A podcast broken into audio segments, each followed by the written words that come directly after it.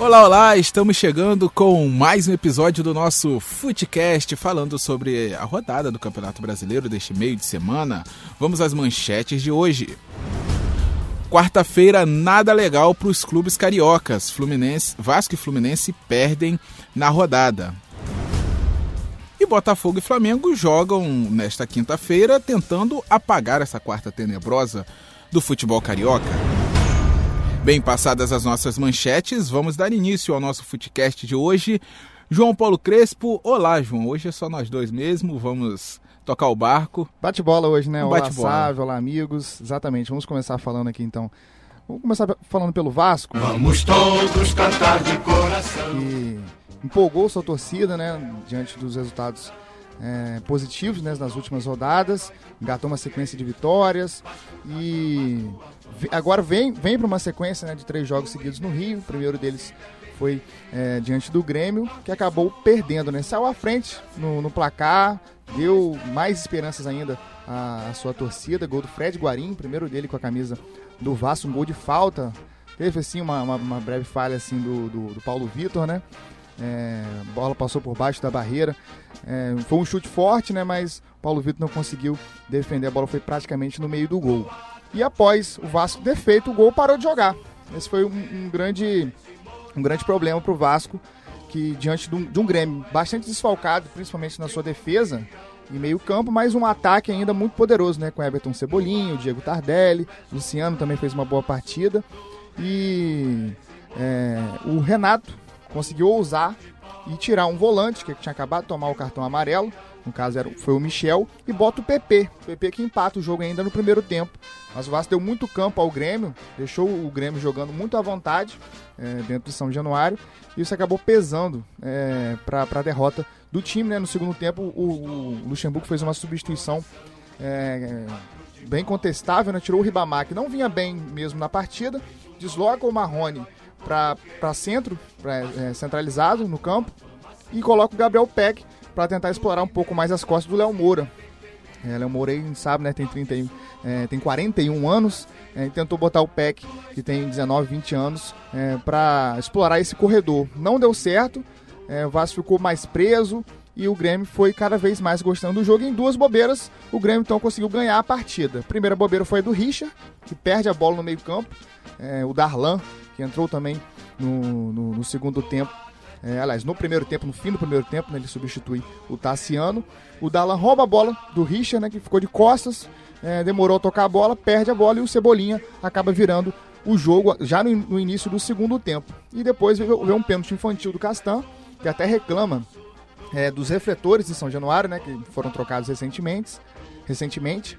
E ele quando sobe, quando, quando ele, é, o Everton Cebolinha cruza, né, pro Luciano, o, ele falou que o refletor acabou atrapalhando ele, que quando ele subiu para olhar a bola, é, ele não viu mais nada, acabou colocando o braço para tentar inibir o, o, Luciano, mas acaba é, cometendo um pênalti, botando a mão é, no rosto né, do, do, Luciano, e o árbitro deu o pênalti sem, sem pestanejar, né, sem, é, sem até consultar o VAR, e o, o Grêmio faz 3 a 1 o Vasco depois teve outras oportunidades, o Luxemburgo trouxe até dois jogadores que estavam muito é, esquecidos no elenco, né? Vamos dizer assim, né? O Bruno César foi um que acabou entrando e depois ele colocou também o Thiago Reis, também, né? Que é, nem, nem vinha sendo relacionado nos últimos jogos, mas foi uma derrota doída é, e a gente sabe, né? Que o Campeonato do Vasco não é contra o Grêmio, apesar de antes da rodada o, o que separava ele eram seis pontos, né? Se o Vasco tivesse vencido,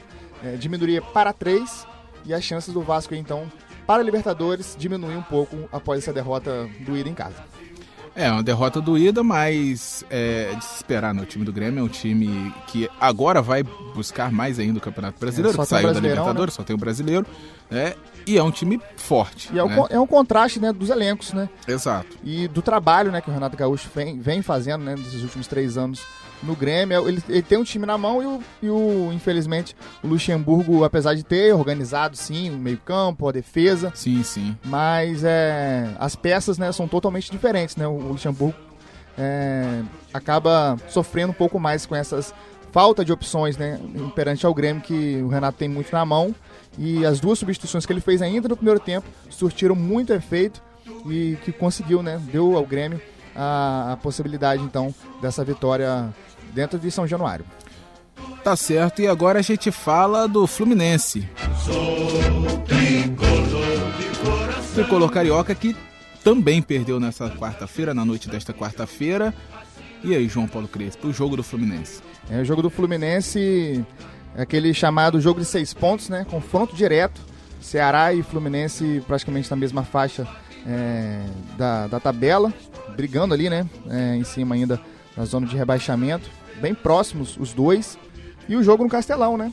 Jogo complicado. O Fluminense toma um gol muito cedo. O gol do Bergson, que até havia feito gol diante do Vasco no último fim de semana. O Bergson faz o gol logo no, no início do primeiro tempo. E o Fluminense parece que perdeu, né? Perdeu a, a, a sua identidade, né? Identidade que o Marcão imprimiu logo no início do seu trabalho, um trabalho muito mais simples, jogando mais simples e conseguiu acertar a defesa. Agora me parece que volta à tona todos os problemas que o Fluminense enfrentou durante o ano, é, que o Fernando Diniz não conseguiu é, se manter no cargo, né? Por conta também dessa falta de opções.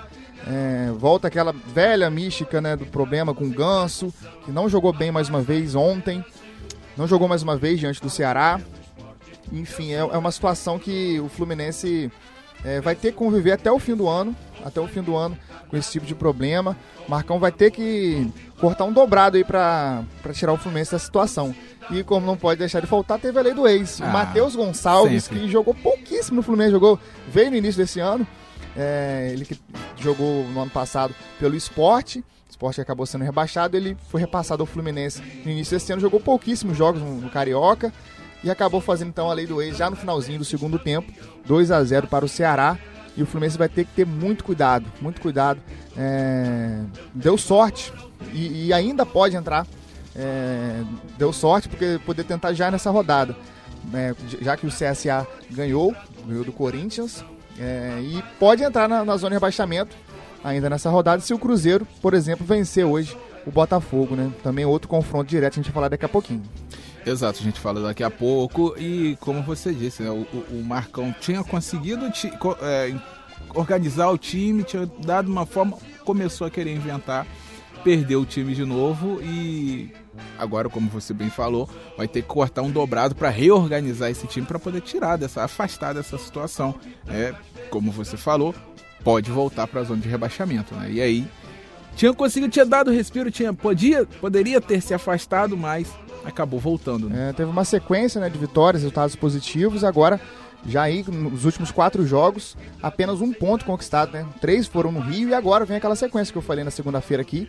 É, vem o clássico contra o Vasco nesse fim de semana e depois mais dois jogos fora: São Paulo e Internacional. São Paulo no Morumbi Internacional e no Beira Rio, né, em Porto Alegre. Então, a sequência do Fluminense não é, não é agradável e vai ter que reorganizar esse time e para somar pontos, porque estamos aí apenas 10 rodadas, né? Agora 9, né, pro Fluminense são 9 jogos pela frente. E vamos aproveitar então para falar um pouco do clássico, Exato, né? isso que eu ia falar. Vasco vamos falar e Fluminense. do clássico agora, né? Começando essa sequência do Fluminense, vamos falar do clássico. É, no dia 2, né, no dia 2 de novembro, teremos então Vasco e Fluminense ou Fluminense e Vasco, né? O jogo vai ser no Maracanã, mando do Fluminense. Maioria, 90% da torcida vai ser do Fluminense e o Fluminense vai precisar de sua torcida. É, apenas 1.500 ingressos, né, 10% vai ser destinado à torcida do Vasco. É um clássico que o Fluminense tem muita dificuldade em vencer. São mais de três anos que o Fluminense não vence do Vasco, né? A última vez foi no Carioca, é, há muito tempo. E vai ser um jogo muito pressionado, né? Tanto por parte do Fluminense, se entrar na zona, vai ter que jogar mais bola, vai ter que apresentar outras opções, né? É, outras táticas na, dentro do campo de jogo. E o Vasco, né, vai, vai também, vai um pouco mais pressionado. O Vasco já está numa situação um pouco mais tranquila na competição, né? Tá lá na 11 primeira posição com 38 pontos. Hoje aí a, a 9 pontos do, do primeiro, né, dentro da zona de rebaixamento, que é o CSA. E então o Vasco hoje um pouco mais confortável, vai ter um pouco mais de, de tranquilidade, né, vamos dizer assim, né, para esse clássico, mesmo perdendo, né, né, dentro de casa diante do Grêmio. Mas o Fluminense vai ter, vai ter, vai, vai ter que ter a total responsabilidade nessa partida, né, sabe? É, a pressão vai ser toda do Fluminense. Apesar de o Vasco estar tá indo também para o jogo, vai para o jogo também é, vindo de derrota, mas a pressão é maior do Fluminense. Jogo em casa, vai ter maior torcida, né? A torcida do Fluminense vai ter a maior carga de ingressos e está mais próximo da zona de rebaixamento. Talvez até, né? Isso tem o jogo desta quinta-feira ainda, Cruzeiro e Botafogo. Talvez até dentro da zona de rebaixamento. Então, a responsabilidade, quem vai ter que partir para cima é o Fluminense. E isso abre possibilidade ao Vasco dos contra-ataques. Dos contra-ataques. O Vasco tem jogadores velozes. O Marrone, é, é, é, o, o, Gabriel Peck, é que é um jogador novo, tem velocidade. E aí. Exatamente, ó, uma coisa que eu não comentei no, no jogo do Vasco, por exemplo, o Vasco sentiu muita falta do Rossi ontem. Tava suspenso, mas volta diante do Fluminense, volta renovado. Fluminense. E é uma, uma opção muito interessante, né? Taticamente, é, tem a velocidade puxa muito bem os, os contra-ataques, ajuda um pouco também na defesa. O Pikachu também acabou sofrendo muito ontem com o Everton Cebolinha, não, não tinha o Rossi né, para apoiá-lo ali na defesa. Então, é, são situações que o Fluminense vai ter que se vai ter que se expor, né? Vai ter que se expor durante essa partida que vai ser no Maracanã às 19 horas do sábado. É, é, exato, no sábado. Eu ia falar justamente isso, né? Dia 2 no sábado, clássico. Então, Vasco e Fluminense, Fluminense e Vasco, né? O mando é do tricolor carioca. E agora vamos falar da parte de esperança, né, para essa rodada do futebol carioca. Vamos falar dos jogos desta quinta-feira. Flamengo e Botafogo, vamos começar pelo rubro-negro carioca? Uma vez Flamengo.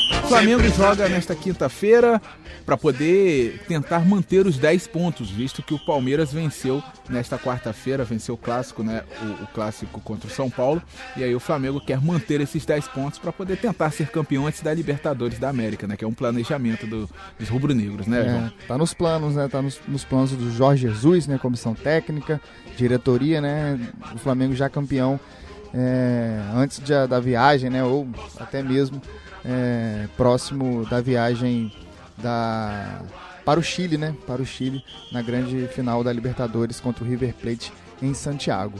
É, o Flamengo hoje então entra desfalcado do seu goleiro, né? O Diego Alves está fora. O César então vai, vai assumir a meta. É bom goleiro também, né? É bom, bom quando, goleiro. Né? Quando precisou dele, né? até na época, no período que o Diego Alves não estava tão bem assim que o César entrou, o César deu aquela segurança que o Flamengo precisa. Verdade, né? Até se contestava se, se ele não poderia ser mesmo o titular, né? Aquele, teve aquela polêmica lá com o Dorival Júnior no fim do, do, ano passado, início desse ano. Mas aí a nova diretoria bancou o Diego Alves, que é, acabou surtindo efeito, né? É, acabou é, fazendo aí o que o a torcedor gente, esperava dele. Né? A gente fala muito de questão de adaptação dos jogadores, né? De jogadores de linha, mas também tem do goleiro, né? O goleiro também tem que se adaptar, né? É, né? é grama muito... diferente, é diferente. Então muito tempo que... fora, né? Exato, exato. Ele ficou muito tempo na Jogando Espanha. em alto nível, depois então... vem jogando é, algumas. Veio, veio pra pressão também, né? Flamengo exato, exato. O Flamengo vinha goleiros. De, de, de, Muralha, vinha de. Paulo Vitor, Paulo mesmo, né? Vitor, né? goleiros que não davam segurança e ele chegou para ser o cara. É, né? veio, veio, bastante pressionado, pressionado, e acabou é, tendo um período de, de adaptação um pouco mais longo. Mas ele tá fora hoje, né? O provável Flamengo já vou passar agora então, né? César, Rafinha, é, Rodrigo Caio, Mari de volta. Mari cumpriu suspensão no, última, no último fim de semana diante do CSA, volta então para a partida. E é, Felipe Luiz, Gerson, Ilharão, Arrascaeta, Everton Ribeiro, Bruno Henrique e Gabriel Barbosa, o mais conhecido como Gabigol. Esse vai ser o time do Mister, então, para a partida de hoje, né? Não, é, não vai ser uma partida fácil, não vai ser uma partida fácil. Goiás vem de uma sequência boa também, tem, tá lá na décima posição com 38. É... E é um campo complicado também, né? É, o um Serra Dourada. muito grande, né? Sim, sim, o Serra Dourada ele é complicado. Os times cariocas, quando jogam lá, sempre tem problema. Depois do, da Copa do Mundo, até principalmente depois da Copa do Mundo aqui no Brasil, em 2014, a FIFA mandou que todos os estádios fossem padronizados, tivessem um padrão de tamanho. Então Serra Dourada também foi readequado e voltou a ter esse padrão, né? passou a ter esse padrão no caso, né, é, é de, de campo. Então ele é, é, tem o mesmo tamanho, tem a mesma dimensão, mas mesmo assim ainda é complicado, é impressionante, ainda é complicado jogar lá, ainda os times têm muita dificuldade, a, talvez até pelo fato de não, não terem jogado lá por tanto tempo. Porque o Goiás não está há muito tempo, ficou muito tempo fora, né, melhor dizendo, ficou muito tempo fora da Série A. É, e quando o Atlético Goianiense estava, o Atlético Goianiense jogava no Estádio Olímpico, né? Não, não jogava no Serra Dourada. Jogou um ano lá no Serra Dourada, mas depois ficou muito grande para ele e tal, não conseguia lotar, foi pro Serra, foi pro, pro Estádio Olímpico. Então, criou-se essa dificuldade por, pela falta de costume dos jogadores de jogarem lá. Então, é um campo muito complicado, é um campo muito, muito difícil. É um campo muito espaçado, né? Os jogadores é, têm que se distribuir um pouco melhor, né? Dentro, dentro de campo, porque os jogadores sempre reclamam né, lá do Serra Dourada pelo campo muito, muito grande, né? E estamos também já num período muito quente. É, no, Exato. No, no, país, né? E lá no, na região centro-oeste. No, no centro-oeste, né? Nem se fala, né? Muito, muito, muito quente, muito abafado. Então, é, jogo hoje às 8 horas da noite, né, às 20 horas. Flamengo e Goiás, né? Goiás e Flamengo. Vamos ver como o Flamengo vai se portar, né? Depois que o Palmeiras venceu ontem, né? 3 a 0 vencendo muito bem, um clássico diante do São Paulo, né? O torcedor do, do Flamengo até acho até que esperava um, uma dificuldade maior, né? É, com o resultado do jogo do Palmeiras. E hoje encara um Goiás é, muito bem organizado, né? Vai encontrar alguns ex-rubro-negros, né? Sim, sim. Vai encontrar lá o Rafael Vaz, por exemplo, né? Que saiu é, muito mal com a torcida é, do Flamengo. E vai encontrar também jogadores importantes, né, como Michael, bom jogador, né, uma, uma das grandes revelações do Campeonato Brasileiro. É, o próprio Rafael Moura, né, que muitos anos vestiu a camisa do Fluminense, fazendo também muitos gols né, diante do Flamengo. Então, vamos ver como vem esse, esse Goiás, né, do Ney Franco, né? O Ney Franco também já foi técnico do Flamengo. Tá certo, Ney Franco, que foi técnico do Flamengo, também foi técnico do Botafogo. E a gente fala do glorioso de General Severiano agora. Botafogo, Botafogo, campeão. Jogo duríssimo pro Botafogo, mas um jogo de extrema necessidade. Um jogo que o Botafogo é obrigado a vencer, né, João Paulo Crespo? Porque tá se aproximando cada vez mais da zona de rebaixamento e tem que aproveitar a situação não agradável do Cruzeiro.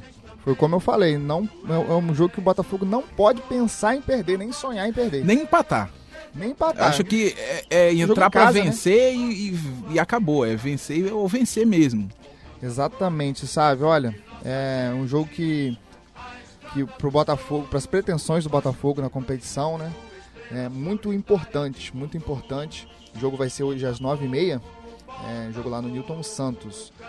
Por exemplo, o Botafogo é, está apenas a quatro pontos, né? A diferença entre o Botafogo e o Cruzeiro, né? Tem muitos times ainda entre eles, mas são quatro pontos. Se o Cruzeiro vence, vai a 33, o Botafogo tem 34. Já é uma situação que vai deixar o alerta ligado é, pra, pra, para o Botafogo, que precisa, precisa, necessita dessa vitória. O Botafogo hoje vai com Gatito Fernandes no gol. Gatito que foi muito é, pressionado né, no, no, último fim de semana, né, diante do Grêmio. Se não fosse ele, o Botafogo poderia ter tomado até mais gols. A linha defensiva, Marcinho, João Carli, Gabriel e Yuri. Yuri é um, é um meio-campo que está jogando improvisado na lateral esquerda. O Botafogo tem sofrido muito por esse lado. E tem o Orejuela do, do, do, Cruzeiro, que é muito bom jogador, pode explorar esse lado do Botafogo, tem, então tem que ficar bastante atento. Cícero ou Bochecha, o Valentim ainda é, vai decidir momentos antes da partida. João Paulo é, completa o meio-campo. Aí o Botafogo joga na ponta direita com o Luiz Fernando e o Léo Valência. Pouco mais afastado no meio-campo também, atrás, é, um pouquinho mais, mais, mais recuado, o Diego Souza e o Vitor Rangel como o centroavante. Esse é o provável Botafogo, então, diante do Cruzeiro, o time montado aí pelo Alberto Valentim uma vitória, o Botafogo alcança a 12 posição. Chegou né, aos 37. Passando, é, chegando aos 36. É, alcançando, uh, passando o Atlético Mineiro e também o Fortaleza, é, se afastando mais da zona de rebaixamento, visto que o Cruzeiro, pode-se dizer que é o primeiro time ali, né? Tem o CSA também, os dois estão com 29 pontos, e aí se afasta é, passando sete pontos, né, alcançando sete pontos, ou seja, três rodadas é, de, de, afastamento da zona de rebaixamento. Então, essa é a importância dessa vitória do Botafogo diante desse, dessa equipe do Cruzeiro, que não está num momento muito legal. O Botafogo tem que aproveitar isso.